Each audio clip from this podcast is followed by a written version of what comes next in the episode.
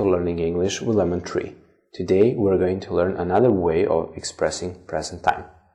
I'm staying with my parents until I find a new apartment. I'm staying with my parents until I find a new apartment. I'm staying with my parents until I find a new apartment.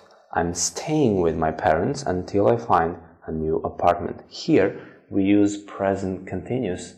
I'm staying, I'm staying to describe a temporary action or situation.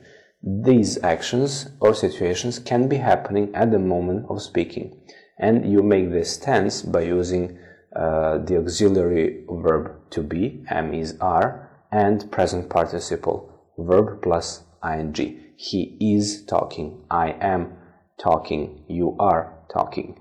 And you make a question just by uh, putting the verb to be at the beginning. Is he talking? Thank you for watching. See you in the next video.